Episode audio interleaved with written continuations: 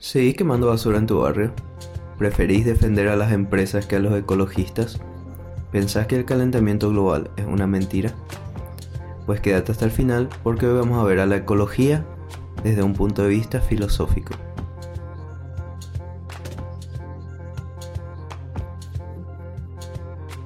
Desde siempre la naturaleza fue cambiando nuestra percepción de lo que es el mundo y lo que es nuestra realidad. El conocimiento mitológico o literario nos muestra al hombre contra una fuerza indomable que es la naturaleza. Vivían en un estrecho contacto y ésta le permitía explicar todo el mundo.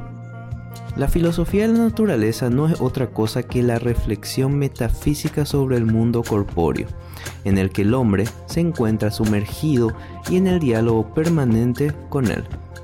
El hombre se sentía inmerso, solidario, casi identificado con la naturaleza. Estaba sumergido en la conciencia de totalidades más amplias a las que se sentía pertenecer. La tribu, el ámbito vital, el cosmos.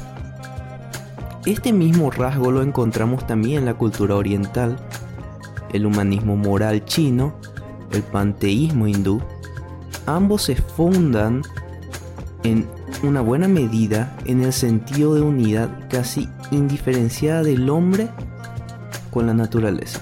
Pero muy pronto el hombre empezaría a utilizar los recursos que le brindaba la naturaleza para satisfacer sus propias necesidades.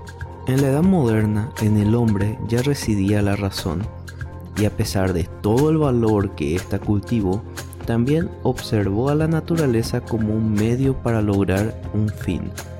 Las sociedades que vivían en armonía con la naturaleza fueron reemplazadas por industrias y el bienestar material.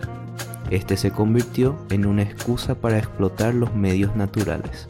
Pero, ¿es posible que una persona común como yo que está grabando este podcast o un caminante pensador como usted que lo está escuchando pueda lograr algún cambio sobre este tema? Bruno Latour es uno de los principales pensadores de lo que se denomina filosofía ecológica. Presentó el concepto de lo que él llama ecología política, que sugiere que la base fundamental de la política de Estado debe ser cuidar el medio ambiente. Los ecologistas, por otra parte, nos hablan de una ecología racional.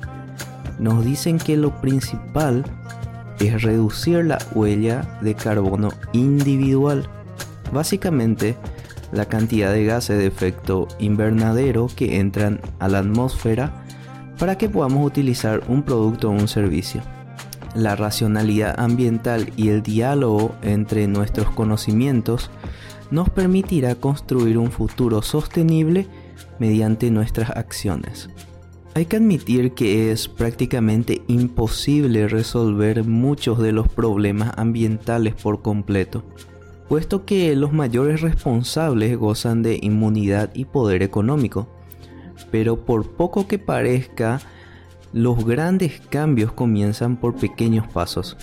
La contribución de cada persona es importante para recobrar esa armonía que alguna vez tuvimos con la naturaleza y evitar un futuro, digamos, no muy agradable.